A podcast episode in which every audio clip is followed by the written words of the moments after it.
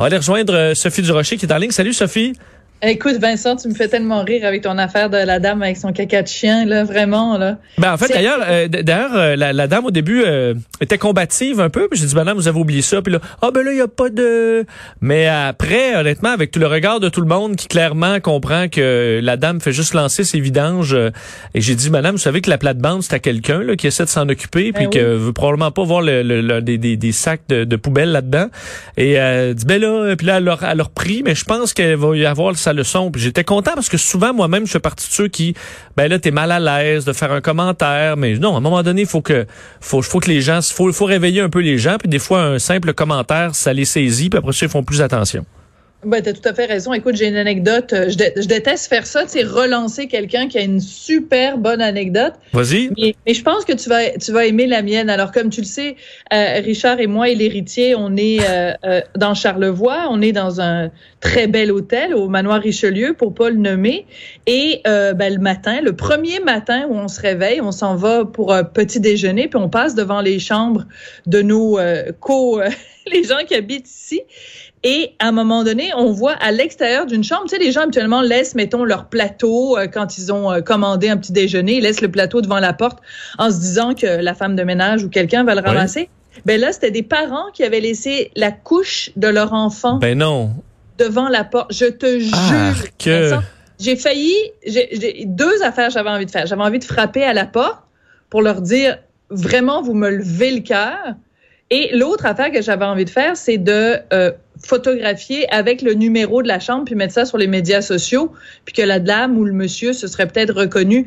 Mais tu sais, je veux dire, à la rigueur, si tu trouves que vraiment le caca de ton enfant, ça sent tellement mauvais que tu sens le besoin de le sortir de ta chambre, mets-le dans un sac de poubelle, puis demande à la femme de ménage de venir le chercher au plus vite. Mais, oui, tu demandes à l'entretien. Tu peux appeler à la réception, demander à ben l'entretien, est-ce que quelqu'un ben pourrait passer chercher mon sac de vidange? Ça se ben, fait très bien, là. Parce que, tu sais, j'en ai changé, moi, des couches à mon fils. Euh, j'ai eu juste un enfant, mais il m'a dit, j'ai eu assez de couches pour euh, me durer pour mes jours. C'est pour ça, d'ailleurs, une des raisons pour lesquelles j'ai pas de deuxième enfant. Mais j'en ai changé des couches, puis c'est vrai que des fois, ça peut être extrêmement violent. Là. Ça, ça prend à la gorge l'odeur de qui, qui émane de ces petits êtres qu'on adore au demeurant. Mais je veux dire, euh, si toi, tu as de la difficulté à supporter l'odeur de cette affaire-là, imagine dans le corridor les gens qui passent. Puis tu sais, la, la, vision que tu as quand tu t'en vas manger le matin à l'hôtel, puis la, la, première chose que tu vois en sortant de ta chambre, c'est une couche devant une porte. Écoute, c'est vraiment, c'est dégueulasse. Là. Ben, tu vois, j'ai travaillé en hôtellerie euh, et j'ai jamais vu ça. Là. Alors, euh, ça, au moins, c'est exceptionnel, mais ça, je l'ai jamais vu. Les couches souillées sur le bord de la table, sur le bord de la porte, c'est euh, c'est spécial. Mais parlant de couches, tu des fois, parce qu'on parle des gens qui ont des comportements de cabochon, puis qui ont vraiment aucune classe, puis qui, qui ont aucune notion d'hygiène. Euh, quand euh, mon fils était petit, bon, on allait évidemment très, très, très souvent au parc. Et il a rien qui me dégueulait plus que de voir des, des papas ou des mamans qui changeaient la couche de leur enfant sur une table de pique-nique. C'est comme, non, tu fais pas ça, là. Pas directement sur la table de pique-nique. Parce que qui dit table de pique-nique dit pique-nique? Et qui dit pique-nique dit il y a du monde qui vont manger là. Mais si tu mets une, euh, une serviette là, oui, ça t'écœure quand même? Ben, ça, ça, me dégueule quand même, mais ça me dégueule moins. Mais j'en ai vu à plusieurs reprises des papas, des mamans changer directement le bébé sur la table de pique-nique. Puis je m'excuse, mais veux, veux pas, là, quand tu nettoies une couche, t'as beau faire attention, il y a toujours des petites gouttelettes, comme dirait le docteur Arruda. Il y a toujours des petites gouttelettes qui s'en vont partout. Bref, je suis jusqu'au jour d'aujourd'hui, je suis incapable de manger euh, sur une table de pique-nique si j'ai pas une ma propre nappe ou quelque chose comme ça, parce que ça, je pense, que ça m'a marqué pour le restant de mes jours. ah bon, mais c'est dommage. Ça t'a, ben, ça t'a, euh, ouais, ça t'a écœuré pour un, pour un bout de temps. Mais écoute, il y a malheureusement l'étiquette et le savoir-vivre. Euh, on dirait qu'une fois que tu as dépassé un certain âge, il n'y a plus rien à faire, puis tu vas être un colon jusqu'à la fin de tes jours. Oui, mais en tout cas, Donc, il y a des gens en Gaspésie, manifestement, qui confondent la plage et une litière de chat. C'est vraiment d'une très grande tristesse, le reportage dans la presse de ce matin. Et euh, euh, un mot sur les masques, euh, Sophie, parce qu'entre autres, et je pense que ça fait quand même beaucoup réagir, des publicités pour les, le port du masque qui visent les jeunes. Et on, a, on a choisi des, disons, des, des visages qui, qui allaient avoir un impact. Ben, écoute, tu sais, depuis le début, euh, on le dit, euh, la, clientèle cible qui est plus réticente, qui est peut-être moins consciente des dangers de la COVID parce qu'ils se pensent immortels, c'est évidemment, disons, les 20-30 ans. Hein, parce que à cet âge-là, d'abord, on sait que euh, ils ont, ils ont, s'ils attrapent la COVID, ils ont moins de chances d'en mourir. En plus, ben, c'est un âge où tu es sur le party 24 heures sur 24, où tu as les, les, les hormones dans le plafond, comme on dit. Donc, c'était une très bonne idée, puis ça faisait longtemps qu'on en parlait, que le gouvernement fasse une publicité pour les cibler directement. Alors, ils ont fait deux publicités, une en anglais, une en français. En anglais, c'est un rappeur que moi, je connais pas, qui s'appelle Zach Zoya, puis en français, c'est Loud, le rappeur euh, bien connu. Et je pense que Alexandre euh, en a un petit extrait pour qu'on puisse écouter ça. Pour moi, porter le masque, c'est pas une atteinte à ma liberté. C'est un mal nécessaire pour mieux la retrouver. C'est un symbole de compassion. C'est un symbole d'humanité. C'est pas une question de suivre l'exemple, mais de le donner. C'est en le portant fièrement qu'on montre notre vrai visage. Un visage de respect, un visage de solidarité, un visage de changement. Tous contre un, tous contre la COVID-19. Écoute, j'étais, j'ai trouvé là qu'ils ont euh, tiré dans le mille. puis les publicités du gouvernement, je sais pas, je, pas, je trouve des fois on passe à côté là, mais pas dans pas dans ce hum. cas-là. Ben tout à fait. Puis tu sais, cette semaine aussi, je te parlais d'une autre publicité. Cette fois-ci, c'était une publicité euh, euh, imprimée, une publicité euh, qui n'était pas une vidéo, qui est vraiment qu'on voit un petit peu partout là dans les journaux et tout ça, où on voit dans l'écran de gauche quelqu'un qui est un masque d'un, qui est intubé en fait parce qu'il a de la difficulté à respirer parce qu'il est atteint de la COVID, et à, à, droite la même jeune fille mais qui porte un masque. Puis on demande quel masque préférez-vous? Puis je t'avais dit à quel point je trouvais cette publicité là vraiment, comme on dit en chinois, target, là, c'était vraiment parfait. Ben, dans ce cas-ci, elle est parfaite, cette publicité-là, avec Loud. On voit Loud qui se promène en ville, puis il y a plein d'endroits comme iconiques. Euh, tu sais, il y a devant le Five, Farine Five Roses, là, tu sais, des endroits iconiques, très urbains. C'est une publicité très urbaine. Euh, et il porte tout le temps le masque, puis il croise des gens qui portent le masque. Donc, là-dessus, 10 sur 10, euh, Monsieur Legault euh, et votre équipe. Par contre, la publicité euh, en anglais, c'est un rappeur donc euh, qui s'appelle Zach Zoya. Elle est très bien faite cette publicité-là aussi. Sauf que le, le, jeune rappeur, donc, il dit, ben, si je te disais que tu as une façon de sauver le monde, si je te disais que tu peux avoir du fun avec tes amis, mais il faut quand même que tu gardes une distance. Puis c'est rappé, donc c'est vraiment, tu sais, c'est comme vraiment le un genre de musique que les jeunes aiment. Et le problème, c'est que le rappeur lui-même ne porte pas le masque et qu'il y a un seul moment, en tout cas, à moins que j'ai pas bien regardé, où on voit un jeune qui porte le masque. Écoute, à un moment donné, il y a un rassemblement de jeunes, ils sont 5-6 au parc et ils portent pas le masque. Donc, je comprends que le message, c'est pas juste le masque, c'est aussi dire la distance de 2 mhm. mètres, mais dans la publicité en français, Loud porte le masque, dans la publicité en anglais, Zach Zoya porte pas le masque je, trouve que c'est une occasion manquée, c'est plate, là. Mais si le message vraiment qu'on veut envoyer aux jeunes, c'est de porter le masque, ben, ce serait peut-être une bonne idée que les gens qui font la pub le portent, le masque. ben, c'est vrai, surtout que si on trouve dans des endroits où le port du masque est pas nécessaire, ben, faites la pub dans des endroits où c'est nécessaire parce que c'est là qu'on veut, euh, qu'on veut frapper. Ben c'est ça. Moi, j'aurais mis des jeunes au lieu de les mettre dans le parc. J'aurais mis des jeunes dans un bar qui dans l'autobus, dans le bar, exact.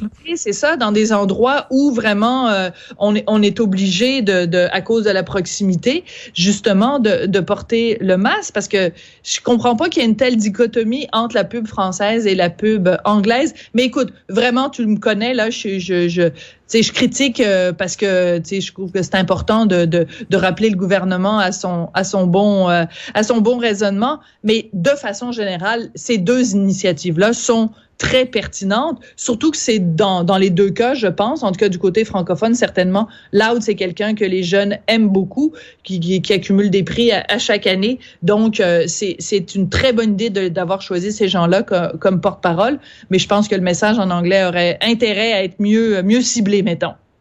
Bien dit. Euh, parlons de We Charity parce que là, euh, des, enfin, les, commanditaires TELUS et Virgin qui se dissocient maintenant de l'organisme. Écoute, c'est assez euh, spécial parce qu'on sait que donc cet euh, organisme de charité qui est dans l'eau chaude, c'est le cas de le dire. Je pense que c'est même plus de l'eau chaude. Là, je pense qu'ils sont rouges comme un mar dans l'eau bouillante. Euh, tout le monde se tient maintenant à distance de cet organisme-là. Et euh, on apprend ça donc dans le Globe and Mail. Euh, TELUS, qui était un gros, gros commanditaire, hein, ils étaient censés être commanditaires de We Charity jusqu'en 2022. Ben là, ils ont émis un communiqué pour dire que de façon mutuelle, ben oui, chose. Ben oui. Euh, oui, que c'était un accord mutuel, que les deux parties avaient décidé que finalement la, la commandite allait se terminer. Ils veulent plus passer de, de temps avec leur famille, chacun de leur ben bord, c'est ça. ça. Ben oui, c'est parce qu'ils sont très proches de leur. Oui, Ils sont prêts à s'embarquer dans de nouvelles aventures, puis euh, bon, bref, ils ont un sanglier sur le feu, tu sais. Il y a de voilà mon chien a mangé mon devoir. Bon, bref. Donc, et alors, donc, eux, TELUS, c'est fini. Il y a euh, British également, la compagnie, euh, ben, Virgin, la compagnie d'aviation. Puis aussi, il y a un organisme de charité, c'est ce que nous apprend Globe and Mail, qui est euh, relié au Prince Harry, qui, eux, n'ont pas décidé pour l'instant de couper leur lien avec Oui, mais qui ont posé énormément de questions à des euh, gens haut placés à Oui à propos justement de tout ce scandale-là. Et il y a une troisième, un troisième élément, c'est euh, aussi la Banque royale du Canada, qui est un gros commanditaire, qui est en train de remettre en question sa relation avec l'organisme de charité. Pourquoi? Parce qu'ils disent, nous, ben nous, on a des valeurs, puis nos valeurs, tu sais, on est en train de regarder le programme parce qu'on n'est pas sûr que ça correspond à nos valeurs. Bref, les, les, rats sont en train de quitter le navire pendant que le Titanic est en train de couler. Et je pense que, écoute, de plus en plus, tu as vu Michel Girard, notre collègue du Journal de Montréal, Journal de Québec ce matin, qui lui aussi réclame la démission de, de Bill Morneau, comme le faisait Antoine Robitaille hier, comme le font les conservateurs à Ottawa. Je vois pas vraiment comment Bill Morneau, aujourd'hui, peut, en son âme et conscience, dire qu'il est la meilleure personne pour rester ministre des Finances au Canada. Et après ça, là, après le scandale politique, euh, je me demande est-ce que là va falloir de plus en plus aller fouiller? On en parlait hier un peu, mais en dormant là-dessus, là, le, ridicule me paraissait encore plus évident. Là, des ces méga organisations. Moi, quand je fais des dons, il y a quelques organismes, euh, bon, des organismes à qui je fais confiance, qui ont des frais d'administration assez bas, où je sais que l'argent s'en va directement à ceux qui en ont besoin. Euh, mais là, dans des méga organisations où on fait, là, dans le cas, puis rappeler le, des voyages avec des VIP qui sont, oui, des donateurs, mais où on leur fait des, des, des voyages qui coûtent des fortunes dans le but de leur faire faire une pelletée de terre d'une école, mais où leur présence, on s'entend, à mon avis, euh, les, les, ces VIP-là, là, euh, leur effort sur le fait de bâtir l'école là est assez minime. Ce qu'on veut, c'est de les couvrir de bonnes intentions, puis de leur faire sentir qu'ils sont qu'ils peuvent cocher que c'est des bonnes personnes. Mais en quoi ça aide la cause? Est-ce qu'à un moment donné, va falloir aller fouiller un peu plus dans ces organismes je comprends qu'il y a de la, game à jouer pour avoir de l'argent de grands VIP, mais que ce genre de truc-là, ça devient de moins en moins acceptable. Ben, tu tout à fait raison. Puis ce que ce que ce qu'on découvre aussi avec euh, avec tout le scandale de We Charity, je trouve que une des choses que ça met en lumière, si tu me permets de, de prêcher pour, pour ma paroisse en général, ben notre paroisse, à toi et moi, c'est l'importance du journalisme d'enquête parce que n'eût été du travail, et puis d'ailleurs, il faut souligner, là, du côté du Canada anglais, euh, euh, que ce soit le Globe and Mail, Toronto Star, National Post, on fait des enquêtes vraiment pour découvrir toutes ces choses-là, là. On grattait, puis, tu sais, les, les journalistes, là, c'est des chiens qui jappent et qui aboient jusqu'à temps qu'ils aient le os. Puis euh, il faut vraiment souligner parce qu'on vit une crise des médias, puis c'est pas facile pour les médias, mais les médias ont jamais été aussi importants pour déterrer justement ce genre de scandale-là.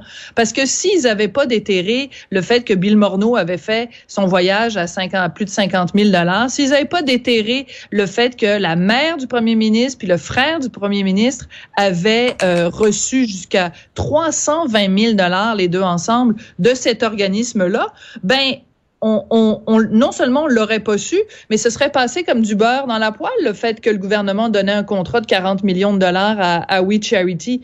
Tu comprends? C'est super important qu'il y ait des journalistes qui aient les moyens, qu'on donne aux journalistes le moyen de faire ces enquêtes-là, parce que le gouvernement, euh, il est très facile pour lui de nous en passer une petite vite. Absolument.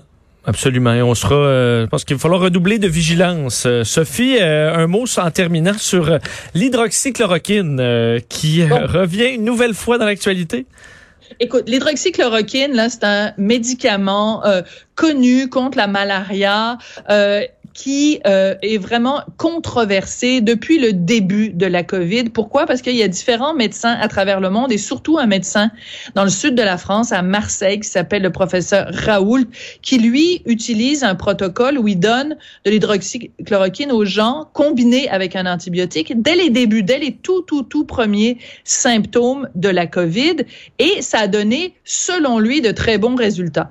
Il y a d'autres endroits, d'autres études où les résultats étaient beaucoup moins clairs et ce qui a créé la controverse, c'est le fait que Donald Trump est allé dire oui, moi je, trouve ça super bon l'hydroxychloroquine. D'ailleurs, m'en prendre moi.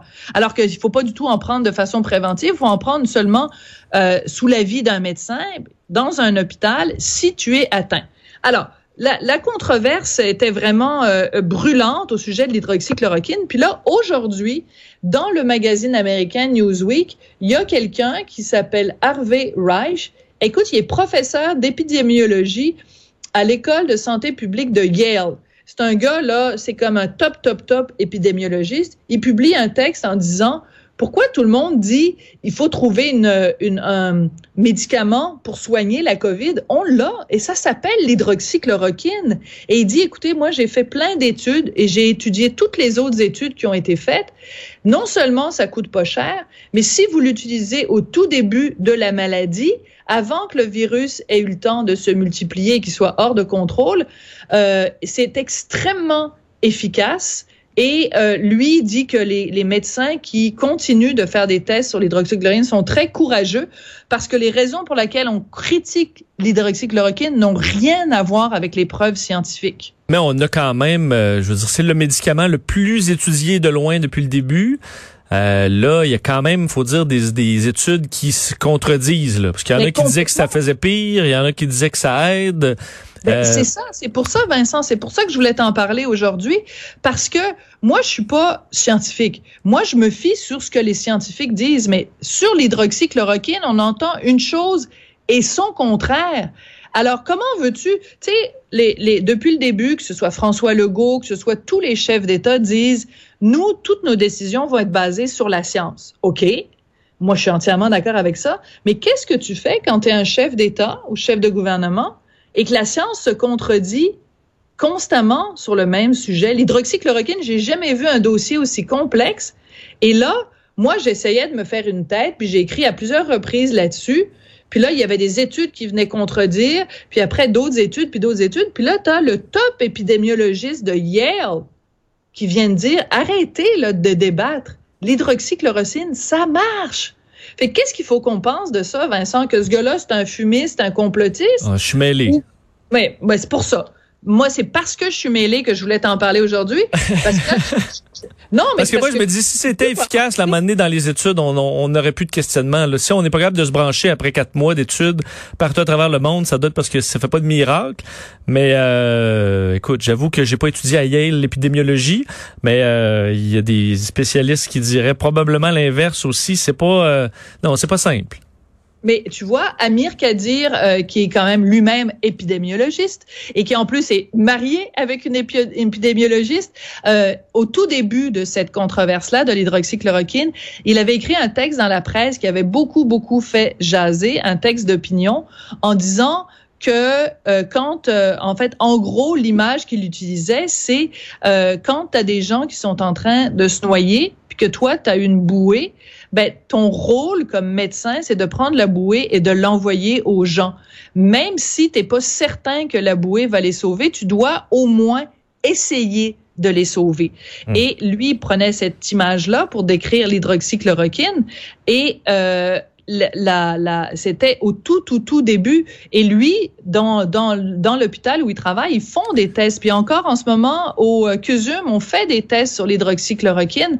Et euh, donc, je pense qu'il faut continuer à chercher. Mais je t'avoue que ce texte-là, dans Newsweek, du gars de Yale, ça, ça, ça, relance, en tout cas, selon moi, ça relance le débat sur l'hydroxychloroquine. Mais ça m'intéresse. Je vais aller lire ça euh, dès que dès que je sors des ondes. Merci euh, du suivi. Merci Sophie. À demain. Ah non, pas à demain. On est vendredi. Bon week-end et euh, on se reparle lundi. Merci Vincent. Bye.